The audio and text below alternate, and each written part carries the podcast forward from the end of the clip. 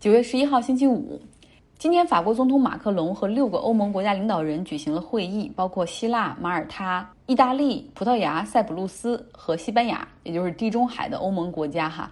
主要的议题就是聊土耳其，他们表示愿意和土耳其保持对话，但是呢，这个会议的主基调是，如果东地中海的局势升级的话，他们会支持欧盟对土耳其发起制裁。那这个欧盟的会议将会在九月二十四号到二十五号举行。土耳其之前宣布在东地中海发现了三千二百亿立方的天然气。大家对这个数字持 怀疑态度哈，但是不管怎么样，土耳其就把这个当成一个很大的新闻，因为这是他们这个国家历史上所最大的一次资源发现。呃，总统埃尔多安说，希望能够在二零二三年开始开采。目前呢，土耳其是一个纯能源进口国，它百分之九十八的天然气都需要进口，三千二百亿立方的这个天然气够土耳其全国可以用上七年哈。那目前呢，土耳其的能源是由俄罗斯和伊朗来提供，所以他也希望说有自己的这个能源供给之后，可以在和这两个国家谈判的时候多一些砝码。但是东地中海非常复杂的这种海域主权问题，所以土耳其在这边的开采勘探，那与希腊之间形成了巨大的矛盾。他们在东地中海有有一场争夺哈，这。绝大部分的人全都是站在希腊这一边的。那如果错过了东地中海的矛盾，可以回听二百三十七天的那天的节目。英国脱欧今天又出了幺蛾子，首相 Boris Johnson 他公布了一个新的脱欧法案。其实这个法案呢，就是把之前欧盟和英国已经达成的脱欧协议其中部分内容 rewrite 给重写了，相当于是。我们已经签好合同了，然后我单方面违约修改其中的合同条款，所以可以想象这些这个举动让欧盟的二十七个成员国都很生气。欧盟委员会的主席冯德莱恩也警告英国说，执行脱欧协议这属于你的这国际法规和义务，因为我们都是签了字的。这个脱欧协议经过了你英国议会的投票，然后有女王的签字，已经生效了。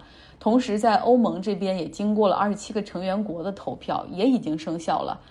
而且他强调说，执行国际法这个义务是今后建立任何伙伴关系的一个先决条件，就是你不能把自己的信用机制都给破坏了。中间什么东西要改呢？就是去年在这个脱欧协议里面，英国政府他同意说，北爱尔兰和爱尔兰之间不设边境啊，然后让整个的这个爱尔兰岛上还是可以进行自由的贸易。但是现在呢，修改的这个版本里面，唐宁街是认为说，在北爱尔兰和爱尔兰之间还需要设置一个边界，因为这是保持英国主权和英国国内统一市场最好的办法。英国脱欧的过渡期眼看只剩最后三个月，那英国现在谈判代表他们是兵分三路哈，就希望能够和美国、日本和欧盟分别对话，然后能够达成一个协议，因为他们不想再跟欧盟去要这个延长过渡期了嘛，因为就是。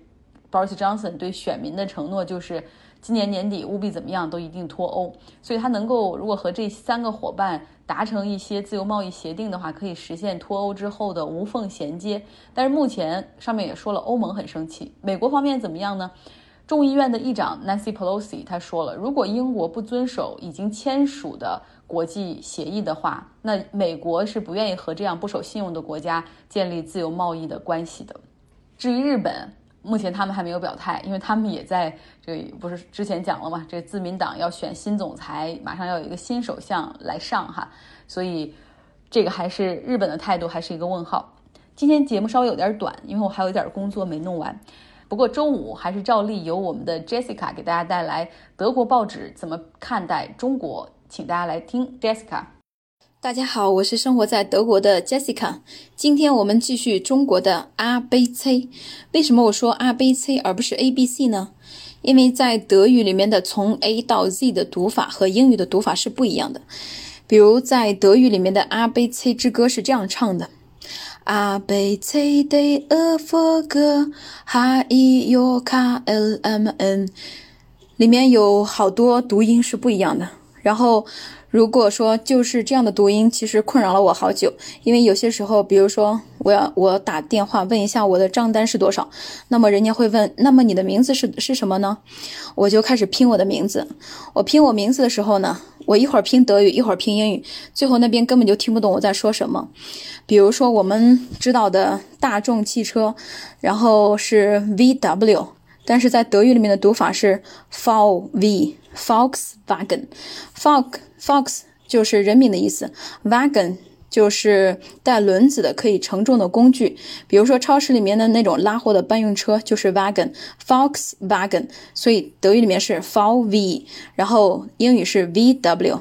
好，我们说到了 wagon，那 wagon 是带轮子的搬运车。那 vehicle，vehicle 是什么呢？vehicle 就是用于运输人和货的工具，比如说轮船呀、飞机呀、火车、汽车这些都可以叫 vehicle。auto 在德国会说 ich habe ein Auto，那 auto 的意思就是，呃，有带有发动机的这样的可以移动的，呃。呃，承重的工具，那么就是汽车的意思了。所以大众叫 Volkswagen，大家可以回味一下，这是当时是一个什么样的意思。今天我继续呃接下来的几个 A 呃 R B C 之旅，今天我要说七个，就是 K L M N O P Q，一共是七个。嗯，那么这次我说的时候呢，我呃换另外一种。呃，想法就是我一边描述像剥洋葱一样，然后的话，你那边一边猜一下，我到底说的是哪个人物，或者说哪个历史事件，或者说是哪一个品牌。比如说，我们现在开始说“咖”，“咖”的话是这样描述的：如果你对小事没有耐心，那么就有可能做不成大事。正是因为这样的智慧，哲学家。公元前五五一年到四七九年，在西方首先以其处世之道和生活格言而久负盛名。从他身上衍生出来的世界观、人生观所形成的儒家思想或学说，对于整个中国来说，其远远不止这些。比如说，和谐、命运共同体、服从这些关键词，也非常符合社会主义国家意识的形态。但儒家思想是否今天还影响着今天的中国呢？其实是有很大的争议的。大家想到是谁了吗？对，就是孔子，Confucius。我们再来说下一个 L，说到 L，大家会想到谁呢？首先我说一下，这是一个人物。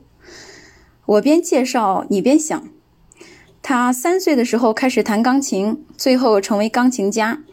在这段话里面用了 Wunderkind。来描述他，就是神童的意思。据说这位来自沈阳的男孩三岁就开始弹钢琴，现在他已经三十八岁了。很多人认为他是活着的最伟大的钢琴家，也有人觉得有些单调和无聊。但是真正让他一炮走红、走向世界的，还是二零零八年的奥运会开幕式上。到目前为止，没有什么音乐奖项是他没有得过的。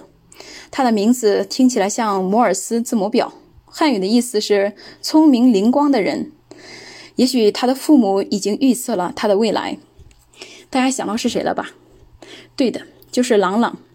我当时读到这里面的时候，也有些好奇，中国的 A B C L 的时候排的是朗朗。我在想，也许德国人把 L 排成朗朗，会不会多多少少也和他娶了一位德国的媳妇儿有关呢？包括郎朗也在维也纳的金色大厅表演。德国也是钢琴音乐大国，像贝多芬、巴赫、莫扎特等音乐巨人的诞生地。也许让德国人也愿意了解中国对等的音乐或钢琴领域的人物吧。我们再来说下一个 M。说到 M，大家会想到谁呢？我现在边介绍你边想。在六十年代，许多在欧洲的学生总是装在口袋里面像小红书一样的东西，那就是毛泽东圣经、毛泽东语录集，迷你口袋书的形式。时至今日，这位一九七六年去世的中国共产党共同创始人，在中国，很多人像圣人一样敬仰着他，并且把他的头像印在了中国的货币上，以示尊重。下面一个 N。N 的话，它是一项政策。这项政策的话，是中国领导人最喜欢的经济政策项目。它的目的是在亚洲、非洲和欧洲之间建立一个新的贸易网络，并承诺为有关国家进行投资和发展。据称，目前已经有一百多个国家参与，包括欧盟成员国意大利，在新丝绸之路沿线将建设铁路、机场、管道和电厂等基础设施项目，由中国国有银行出资，由中国企业负责承建。相比之下，许多丝绸之路国家的债务只增不减，这也是为什么像这样的巨型项目推行的阻力越来越大。对的，N 的话就是 Neue z e i d e n s t r a s s e 就是新丝绸之路的字面翻译。我们再来说下一个 O，或者说是 O，在打破传统记录方面，这一点也是属于中国的。北京是夏季奥运会后第一个举办冬奥会的城市。回顾过去，很多观察员认为夏季奥运会是中国人真正自信的起点。冬季奥运会将于二零二二年二月举行，相信那时新冠疫情也就过去了吧。我会接触到的一些人吧，呃，还有像英语，大家的英语开始变得越来越好，我觉得和二零零八年奥运会之后，呃，有很大的关系。P 的话是一家公司，而且是一家德国的公司。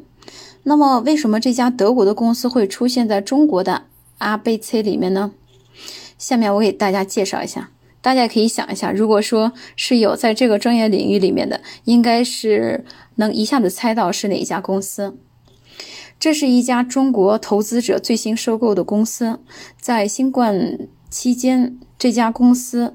申请破产，而他的新东家是来自厦门的厨具制造商九牧。相比较而言，外国人不能轻易在中国购买公司。根据位于呃巴塞勒的 Poyanos 研究所在七月中旬提交的一份研究报告，德国企业经常会遇到中国某些行业投资禁令、限制或者说强加的技术转让。那么 P 说的是哪家公司呢？对，它是 Pogenpol。呃，汉语是博登堡、博德堡。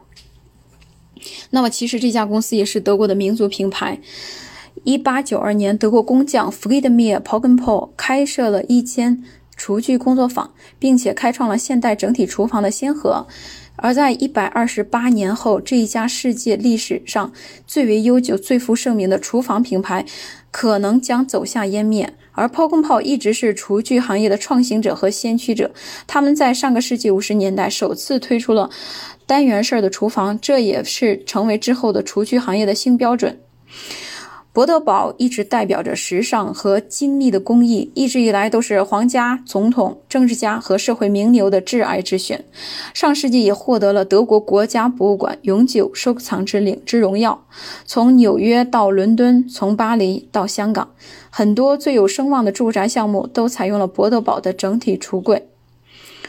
在一百二十八年的历史当中，博德堡在全球七十多个国家和地区都有销售的业务，并且在全球设立了近五百家的展厅。过去两年，博德堡在进行企业内部重组的同时，还在积极的布局销售网络。近日的德国媒体报道，博德堡目前已经启动了在德国的申请破产程序。在新冠疫情期间，极大的冲击了家居行业，而博德堡首当其冲，成为第一家。厨具领域内申请破产的知名品牌，如果博德堡就此倒下，无疑对德国甚至全球的橱柜设计领域来讲都是巨大的损失。销售业绩急剧下降，无力偿还到期的负债。由于新冠疫情爆发以来，博德堡的订单和销售额均出现了显著的下降。销售额的急剧下降，使它出现了现金流瓶颈，公司资金紧张，无法偿还到期的负债。就算是缩减工作时间，或者说减少产能，也无济于事。而且，由于公司正处于内部重组阶段，又不满足德国政府提供资金援助的条件，于是他们开始申请破产。而博德堡公司也将通过破产前融资来支付四月到六月期间的员工工资。其实破产并不意味着品牌故事终结，剥离不良资产将继续营业。呃，该公司的总经理在给广大零售商的信中也写道：博德堡在寻求买家的同时，还会继续保持经营，而且申请破产，并不意味着博德堡的品牌故事终结，也不意味着与其经销商的合作关系告终。那么，中国投资者会成为这家古老品牌的救世主吗？呃，中国的九牧集团下面的下属德国子公司九牧 Germany，呃，已经和 p o g e n p o 达成了协议，呃，并将接管 p o g e n p o 位于 Herford 的制造中心以及它的大部分员工。德国某事务所律师。呃，合伙人 Manuel Zack 担任 p o g e n p o 期间临时破产管理人。在谈到寻找投资者的问题时，他表示，在收购当过程当中，我们已经和九牧进行了密集式的谈判，因此迅速将这家厨房先驱找到了投资者。一百二十八年来 p o g e n p o 一直代表着最高技术标准的厨房，员工掌握了必要的专业知识，并准备进一步发展高端厨房，以适应二十一世纪的需求。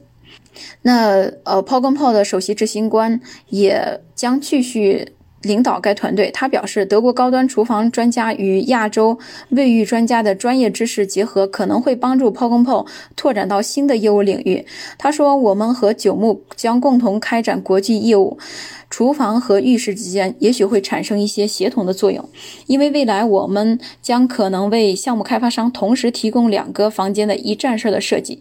因此，炮跟炮将超越厨房领域，将业务扩展到整个室内的生活空间。未来我们将进一步深耕豪华厨房领域，并增加我们的产量。九牧 Germany 的总经理也表示，作为九牧长期可持续的市场和产品战略的关键部分。我们重视覆盖高端和超高端市场的需求。我们甚至考虑了一段时间以后，希望找到一个高质量、拥有设计声誉、知名品牌达成合作或收购的机会。我们希望这个品牌是历史悠久的、享誉世界的，并以精湛的工艺和卓越的声誉而受人尊敬。那 p o g p o 就是完全符合这些标准，满足了九牧扩大厨房用具和厨房产品的市场战略。关于九牧集团，这是我们自己的公司，我就不再多介绍了。嗯，最今天我来到我们最后一个字母 Q，在德语念哭，会是什么呢？说到这儿，我也觉得，呃，可能我自己都呃有些呃不太知道很多它的一些呃工艺。呃，在在中国，人们也是很喜欢喝酒，比如说啤酒或者说白酒。其中有一个主要的成分就是曲，以小米为原料，一种大概只有在中国才有的东西。说到小米，其实我在德国也买过一次小米，仅此一次。它的小米比国内的小米，嗯，颗粒要长得大一些，但是这个这就很难吃。如果把它做成小米粥什么，然后就是特别难吃，也也不好，呃，总之就是不是。不是一种和咱们国内的小米不是，虽然说名字一样，长得也基本上一样，但是吃起来口感，呃，就是完全不一样。在这里，他说到的“哭”呢，就是 “q” 是曲，一般是写作酒曲，在经过强烈蒸煮的白米当中移入曲霉的风生孢子，然后保温，米粒上便会茂盛的生长出菌丝，这便是酒曲。由于其独特的呃原料和加工程序，以此便形成了其独特的香气。嗯，其实曲 Q 的话就是酒曲，这也是就是外国人认为咱们一个比较显著的文化的点吧。好的，今天就介绍这么多，下次继续，谢谢大家。非常感谢 Jessica，希望大家有一个愉快的周末。今天我们的天空颜色从橘红色变成了淡黄色和。灰色就是天上已经开始在继续的落灰了。我有的时候就每天晚上躺下，都希望第二天早上睁眼能够看到蓝天，看到这些烟全部都飘走。不知道这个心愿可不可以在过完这个周末之后实现呢？好了，祝大家有一个愉快的周末。